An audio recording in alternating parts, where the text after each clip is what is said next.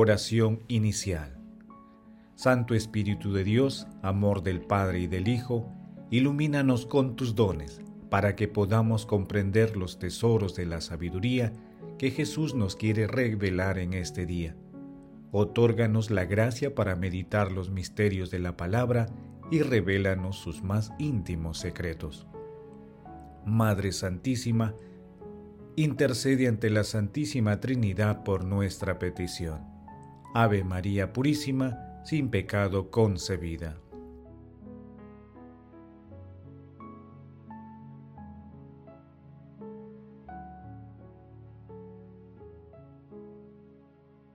Paso 1.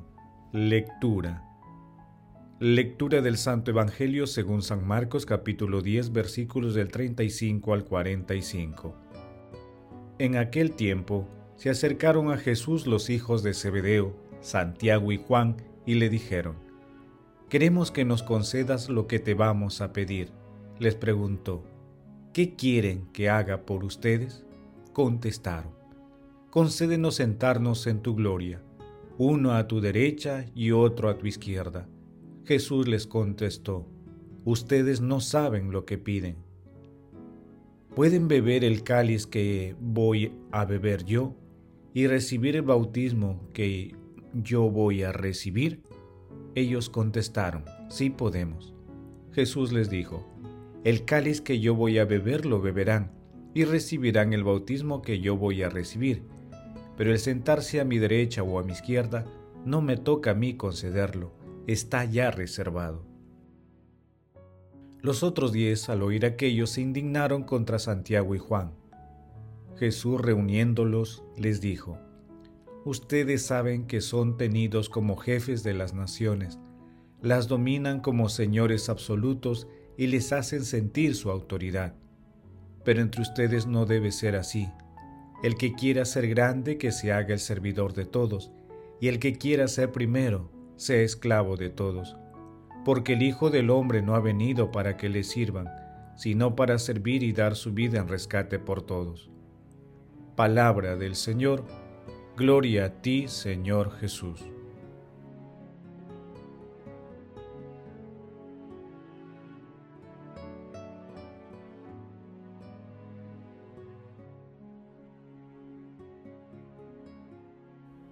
Mi querido hermano, si hubieras estado solo en el mundo, el divino Redentor habría venido y habría dado su sangre y su vida por ti.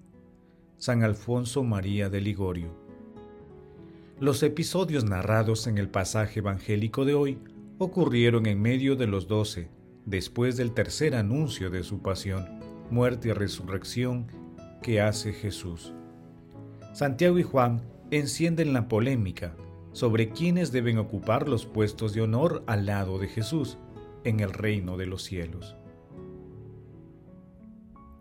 El tema se extiende hasta sobre quién debe ser el primero en lo que, se en lo que al poder se refiere, es decir, exteriorizan un afán muy humano. El texto muestra cómo el lenguaje de la cruz no era comprendido por los discípulos pese a que Jesús había realizado el tercer anuncio de su pasión, muerte y resurrección. Jesús aprovecha la situación para darles una lección sobre la auténtica vocación. Lo hace presentando dos estilos de autoridad diametralmente opuestos. La autoridad dominante y avasalladora y la autoridad como servicio. La cuestión principal está cómo se ejerce el poder. Jesús está próximo a convertirse en ejemplo supremo de humildad y de servicio a la humanidad, al dar su vida como expresión máxima e insuperable de amor. Propone optar siempre por el servicio, la solidaridad y la fraternidad con todos nuestros hermanos, porque el servicio es la auténtica vocación de todo cristiano. Hoy también Jesús nos pregunta, ¿pueden beber el cáliz que yo he de beber? Como el apóstol Pablo, nosotros deberíamos responder, todo lo sufro por amor de los elegidos de Dios, para que por medio de Jesucristo también ellos alcancen la salvación y la gloria eterna. Segunda de Timoteo capítulo 2 versículo 10.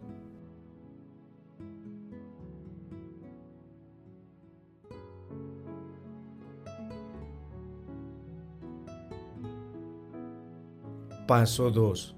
Meditación. Queridos hermanos, ¿cuál es el mensaje que Jesús nos transmite a través de su palabra?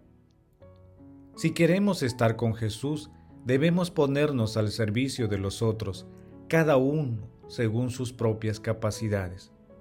No debemos ambicionar estar por encima de los otros, dominarlos, sino estar a su servicio de manera generosa. Jesús ejerció el máximo grado de servicio por nosotros hasta dar su vida como rescate por todos. No es posible servir de un modo más completo y perfecto que como hizo Jesús. Cardenal Albert Van Hoy Muchas veces nosotros somos como los hijos de Zebedeo. Nos comportamos como Santiago y Juan y buscamos el poder, puestos de honor, el prestigio, la estimación y admiración de las personas antes que servir al Señor con humildad. El poder, en cualquier forma e intensidad, es una de las tentaciones más fuertes para el ser humano. Por ello, este texto nos invita a reflexionar sobre las motivaciones más profundas de nuestro seguimiento, ya que Jesús manifiesta que quien quiera ser el primero debe ser el servidor de todos, porque el poder nace del servicio. En este sentido, intentemos responder lo siguiente. Nuestras acciones están motivadas por la búsqueda del éxito y de honores y privilegios humanos o nuestra vida tiene un sentido cristiano? Que las respuestas a estas interrogantes nos ayuden a servir a Dios con humildad, sin esperar nada a cambio, tratando con delicadeza a los que sufren. Jesús nos ama.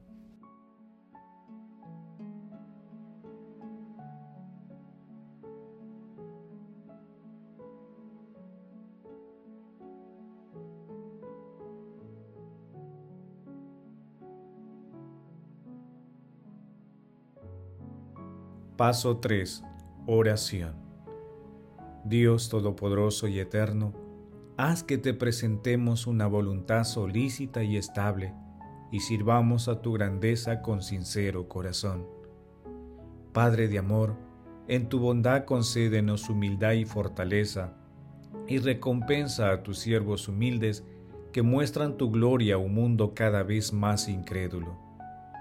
Amado Jesús, purifica nuestro corazón y nuestros deseos, y con el poder de tu Santo Espíritu, danos la luz y la gracia de la perseverancia, para vencer toda tentación de honores humanos y te sirvamos con humildad, comprendiendo que el verdadero poder del amor está en servir a los demás.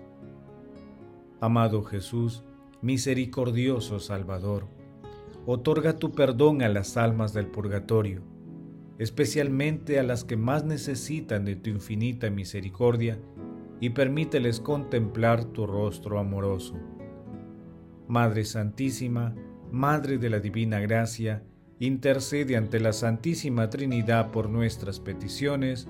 Amén.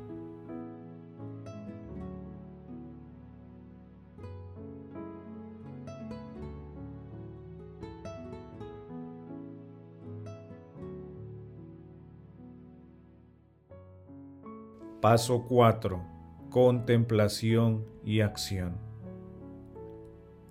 Contemplemos a nuestro Señor Jesucristo, luz buena, con un poema de San John Henry Newman. Guíame, luz buena, entre tanta tiniebla espesa. Llévame tú, estoy lejos de casa, es noche prieta y densa. Llévame tú, guarda mis pasos. No pido ver confines ni horizontes, solo un paso más me basta. Yo antes no era así, jamás pensé en que tú me llevaras. Decidía, escogía agitado, pero ahora llévame tú. Yo amaba el lustre fascinante de la vida, y aún temiendo, sedujo mi alma el amor propio. No guardes cuentas del pasado. Si me has librado ahora con tu amor, es que tu luz me seguirá guiando entre páramos barrizales, cárcavas y breñales, hasta que la noche tuya y con el alba estalle la sonrisa de los ángeles, la que anhelo desde siempre.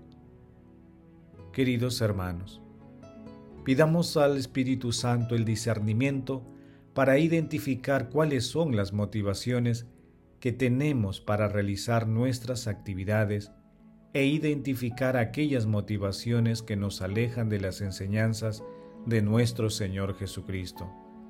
También pidamos al Espíritu Santo la pureza del corazón para servir con humildad y espíritu fraternal. Glorifiquemos a la Santísima Trinidad con nuestras vidas.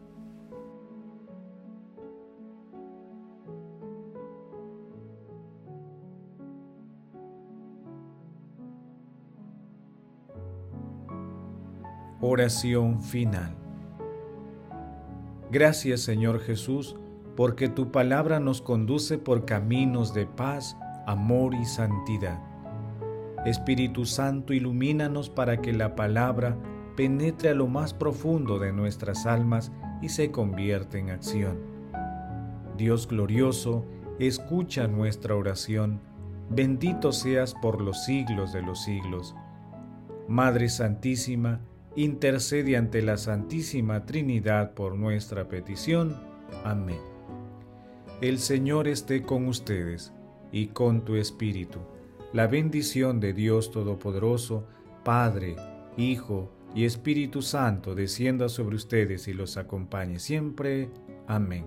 Bendigamos al Señor, demos gracias a Dios.